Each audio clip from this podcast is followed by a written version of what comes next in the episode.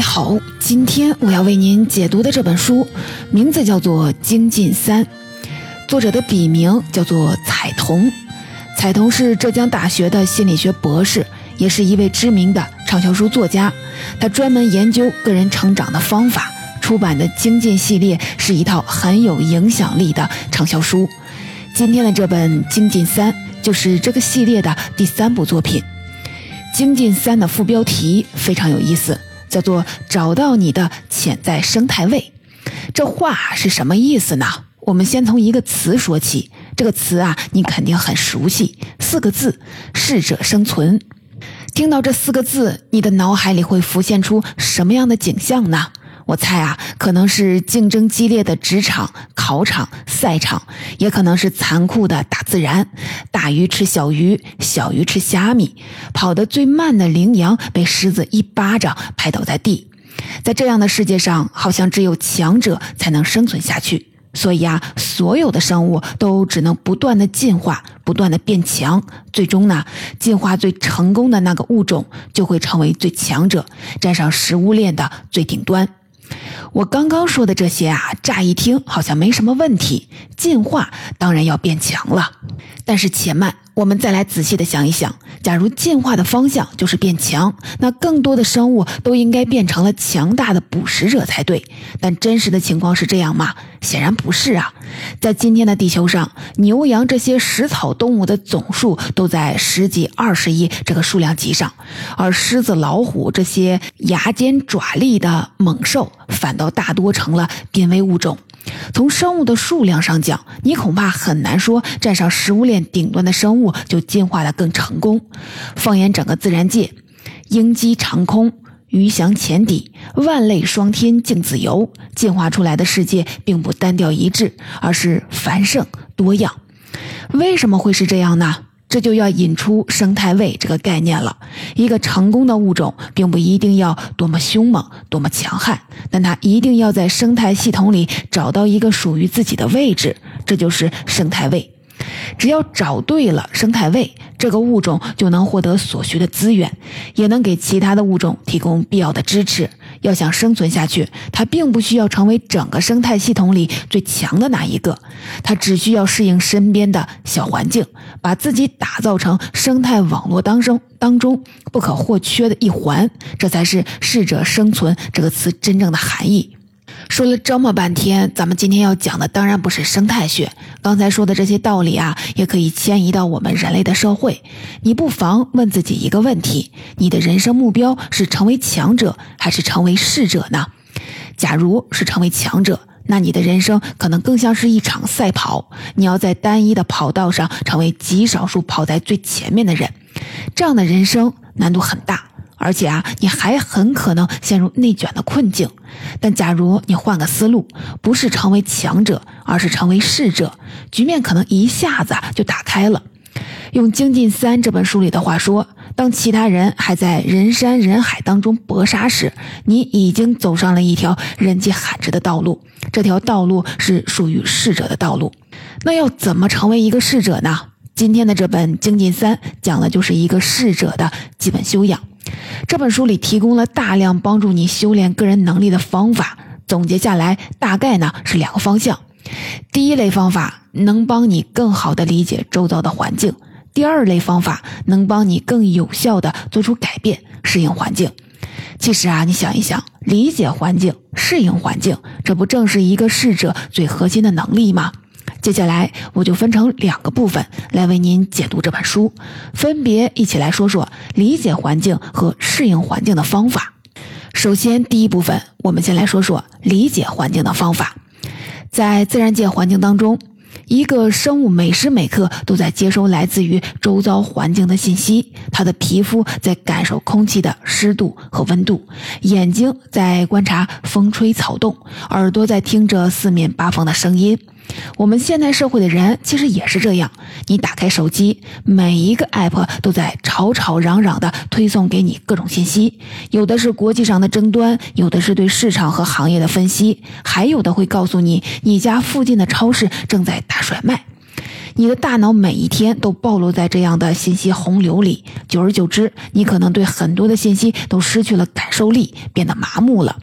你匆忙地刷过一条信息，可能只是模模糊糊的知道了有这么回事儿，转身啊就忘记了。在自然界当中，生物对信息麻木，后果可是致命的。它可能会错过捕食的机会，或者没有意识到天敌正在靠近。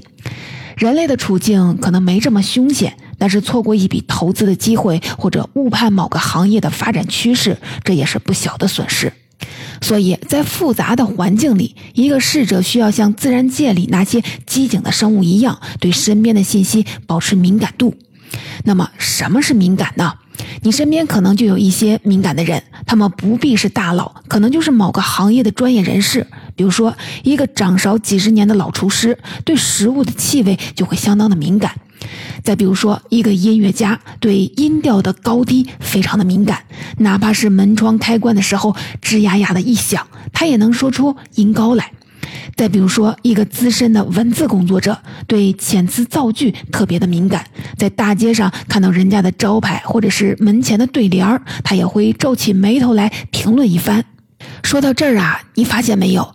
这些专业人士的敏感有一个共性，他们只对特定种类的信息敏感。假如换一种他们不熟悉的信息，这种敏感就会大大的下降。厨师可能不懂音乐，音乐家写出来的文字可能很生涩，写作的人可能在吃上面一点都不讲究。在《精进三》这本书里，作者彩童对敏感有一个判断。他说啊，敏感并不是什么天赋，所谓的敏感其实是一种直觉反应。那些敏感的人，就是在长年累月的练习当中，对特定种类的信息形成了直觉反应。一个很有意思的例子啊，是日本的动画大师宫崎骏。只要你看过宫崎骏的动画，就会发现他对日常生活当中的各种器物刻画的非常的细致，非常真实。一只茶壶的盖子在水烧开的时候会怎么动？一只被踩扁的易拉罐长什么样？一只狗会怎么跑过街道？会在离主人多远的地方停下来叫两声？这些情景啊，在宫崎骏的动画里出现的时候，都能让你会心一笑，觉得真实的情况就是这样。那么，宫崎骏是怎么做到这一点的呢？答案可能啊出乎你的意料。宫崎骏有个办法，捡垃圾。宫崎骏有个非常古怪的习惯，他会在家附近溜达，一边溜达一边捡垃圾。我在澎湃新闻上看到过一篇报道，说有个记者在宫崎骏家附近蹲点儿，看到宫崎骏提着个垃圾袋出现了，就赶紧跑过去，问了他一连串的问题：最近有什么创作的计划呀？某部动画电影的票房很高，你怎么看呀？宫崎骏说：“我不知道，也不关心，但你别耽误我捡垃圾。”因为宫崎骏每天雷打不动的捡垃圾，很多媒体啊都报道说他是个环保主义者。对这个头衔，宫崎骏一点儿也不认可，而且很不耐烦。他说：“我对环境的影响只限于我家门口的三百米内。”还有啊，这些报道让他很想打人。那么，既然否认自己是环保主义者，宫崎骏捡垃圾到底是为了什么呢？《精进三》的作者彩童认为，宫崎骏捡垃圾就是为了对身边的信息保持敏感。我们刚才提到，作为动画大师，宫崎骏有一项突出的本领，就是能把现实里的情景用动画惟妙惟肖地表达出来。要想做到这件事儿，观察身边的事物是一种必要的修炼。那么该怎么修炼呢？最好的方法可能就是捡垃圾了。宫崎骏捡垃圾的时候，会走遍家附近的大街小巷，专心地观察每一栋建筑的结构、每一位行人的衣着，还有四季风物的变化。除了用眼睛观察，他还会捡起那些被人们丢弃的东西，直接用手来感受它们的质地、温度和分量。正是因为这样日复一日的练习，宫崎骏能对很多我们习以为常的信息保持高度的敏感，他的作品也才能让观众感到了惊喜。从宫崎骏的例子上，我们可以看出来，敏感是需要刻意练习的。那么具体应该怎么练习呢？彩童在书里介绍了一种方法，叫做向下聚焦。聚焦好理解，就是专注嘛。那向下是什么意思呢？我来解释一下。彩童认为，我们要理解的每一个对象，其实都是一个复杂的系统，都可以拆分成几个不同的层次。比如说，一辆汽车就是一个复杂的系统，汽车里的发动机是汽车这个系统的子系统，比整个汽车要低一个层次。再往下分，发动机里还有一组活塞系统，这就是比发动机又低了一个层次了。当你要了解一辆汽车的时候，先要把注意力集中在发动机上，甚至把发动机里的活塞拆下来，单独的研究一下。这种方法呢，就是向下聚焦。在汽车这个例子上，向下聚焦好像理所当然。汽车这么复杂的系统，当然要从最底层一点一点来了解了。但你可能没有意识到，在你身边还有很多看起来并不复杂的东西，其实都是可以拆分的系统。把这些系统一层一层的拆开，一层一层的向下聚焦，你对某一类信息的敏感度就可能大大的提高。《精进三》这本书里举的例子是学外语。你学外语的时候，很可能听过这样一种说法：看外语的电影和电视剧可以帮助你提高外语的水平。这种方法对一些人有效，但还有更多的人打开一集电视剧，刚看了五分钟就被故事的情节吸进去了，一口气看了十几集，大呼过瘾。但是外语水平并没有得到什么提高。对这一类的外语学习者，彩童提出的建议就是向下聚焦。其实啊，一集外语电视剧的视频也是一个可以拆分的系统。最表面上看，它包含图像和声音，可能还有字幕。再往下一层，图像还可以分成不同种类的镜头，比如说场景的空镜头或者人物的特写镜头。声音也可以分成语音、音乐和音效。对一个外语学习者来说，他真正想要提高的其实是对外语语音的敏感度。明确了这一点，方法也就简单了。你可以关掉字幕，甚至把图像也最小化，专心的听语音，通过语音来理解剧情。你还可以选择对对话较多的故事片，而不是主打震撼音效的大片儿。不要让叮叮咣咣的音效干扰到你对语音信息的注意力。同样的道理，假如你要学的不是外语，而是配置音效的方法，或者某位导演独特的镜头语言。那也可以采用向下聚焦的办法，屏蔽掉其他的信息，专心的听音效，或者一帧一帧的分析镜头。总之啊，用向下聚焦法来分解你的学习资料，把你的注意力花在最小化的、你最想了解的信息上，你对这类信息的敏感度就会快速的提高。这就是向下聚焦的方法。不过啊，要想做到理解你身边的环境，只有对信息的敏感度还是不够的，你还得对你接收到的信息做出有效的处理。那么，我们的大脑是怎么处理信息的呢？《精进三》这本书里没讲什么复杂的脑科学原理，就打了一个简单的比方。作者彩童说，我们的大脑处理信息的方式，其实很像是在玩一种抛接球的游戏。这种游戏啊，你肯定见过。玩抛接球的人要把几颗小球一颗接一颗的抛到空中，然后一手接一手抛，保持所有的小球都不掉在地上。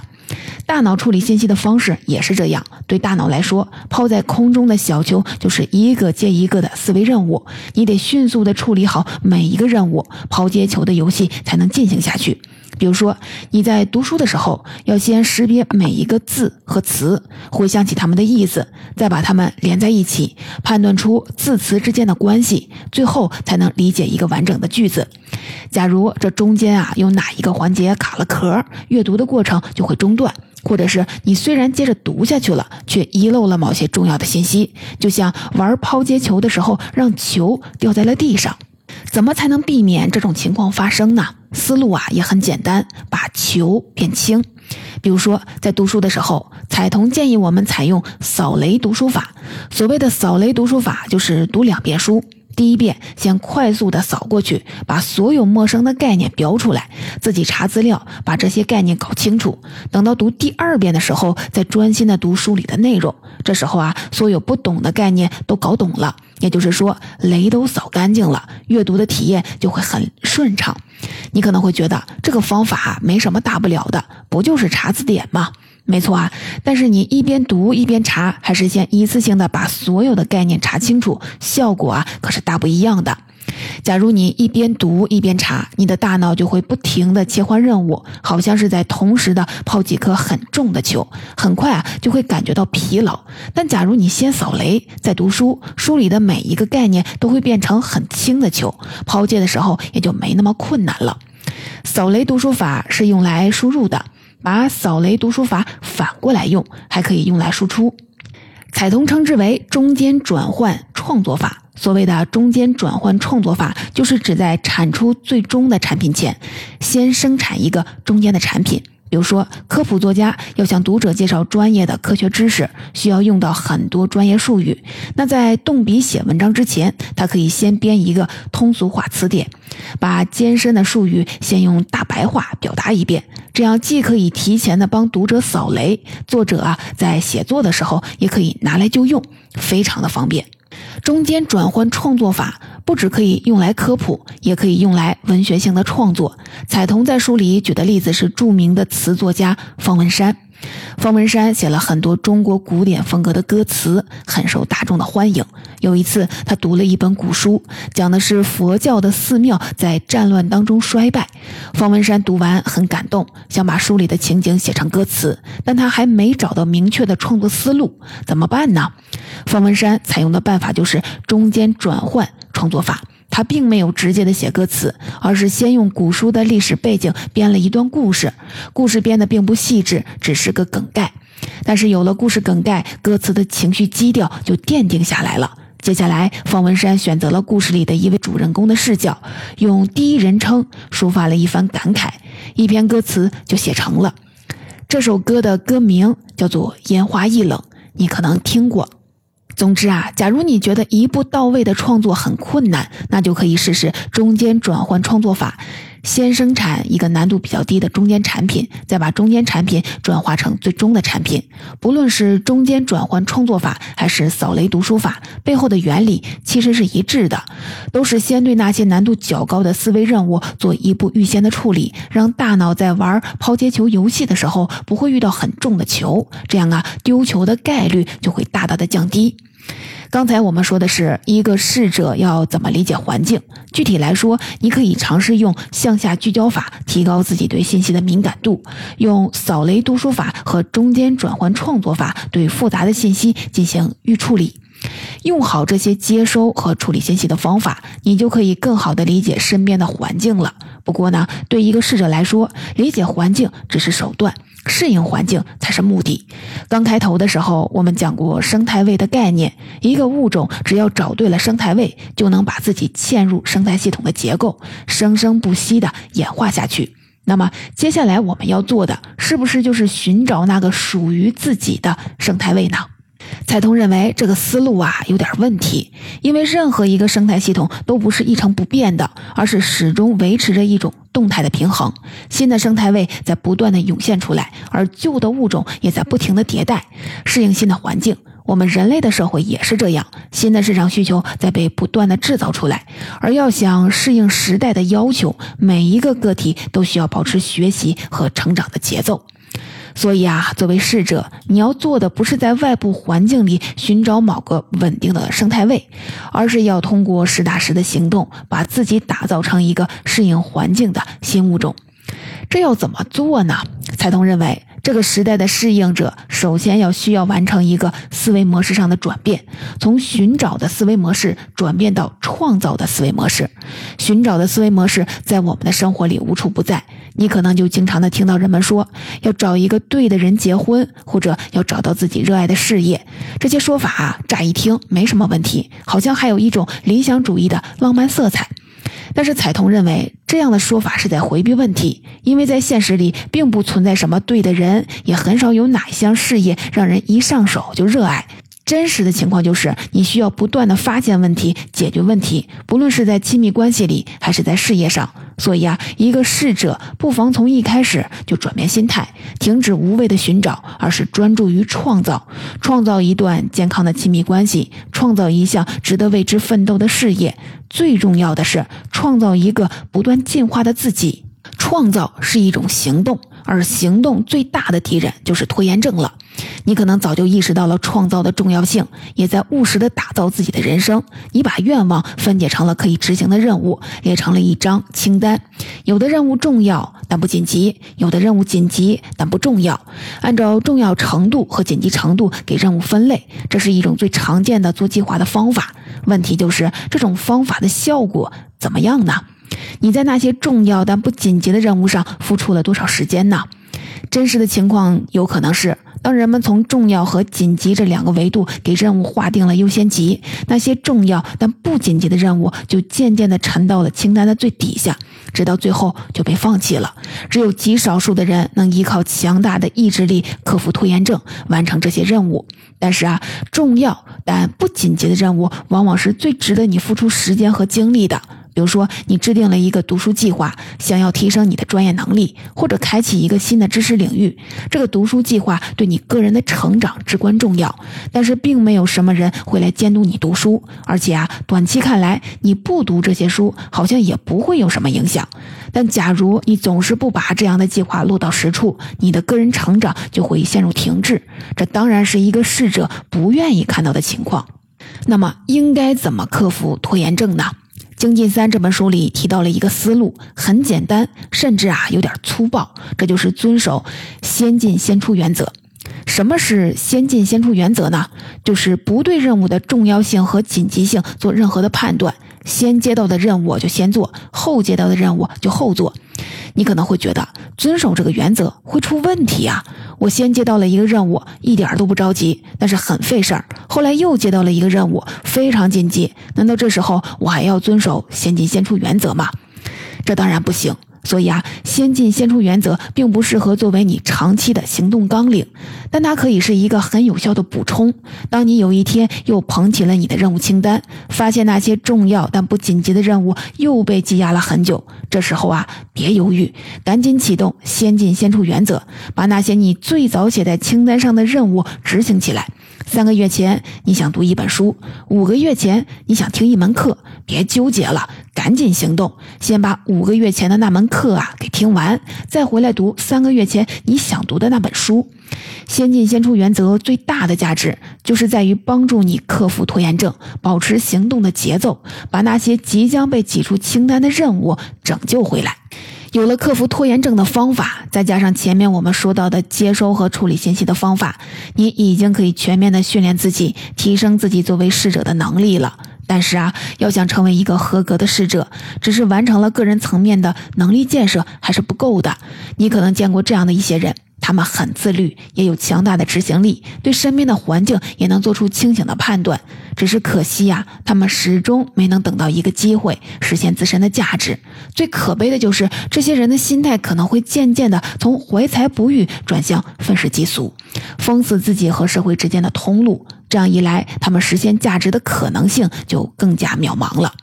是什么导致了这样的悲剧呢？彩童认为，这些人距离成为逝者只有一步之遥。这一步就是把自己接入生态系统。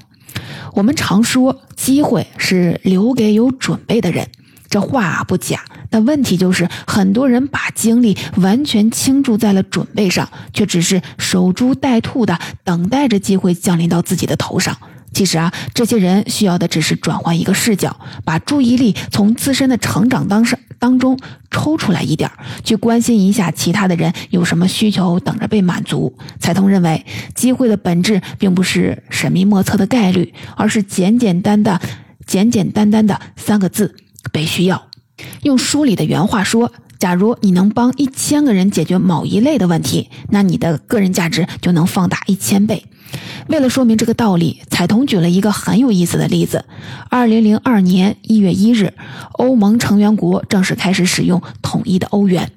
就在这一天，中国浙江的一群商人发了财。这两件事之间有什么关系呢？原来啊。欧盟成员国以前用的都是自己国家的货币，这些旧的货币的尺寸都比新发行的欧元要小一圈。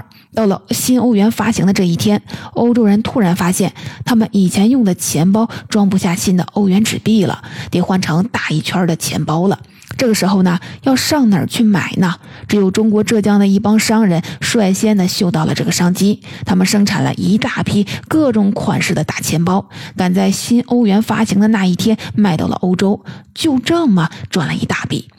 要抓住这样的商机，你其实并不需要掌握什么高阶的技能，你需要的只是一种合情合理的想象力，感觉到人们真实的需求，哪怕这群人远在万里之外。总结。到这里，《精进三》这本书比较实用的一些方法，我就给您介绍完了。下面啊，我们来简单的总结一下。《经济三》的作者彩童认为，在这个适者生存的世界上，我们不需要成为整个生态系统里最强的捕食者，我们只需要找到属于自己的生态位，适应身边的小环境。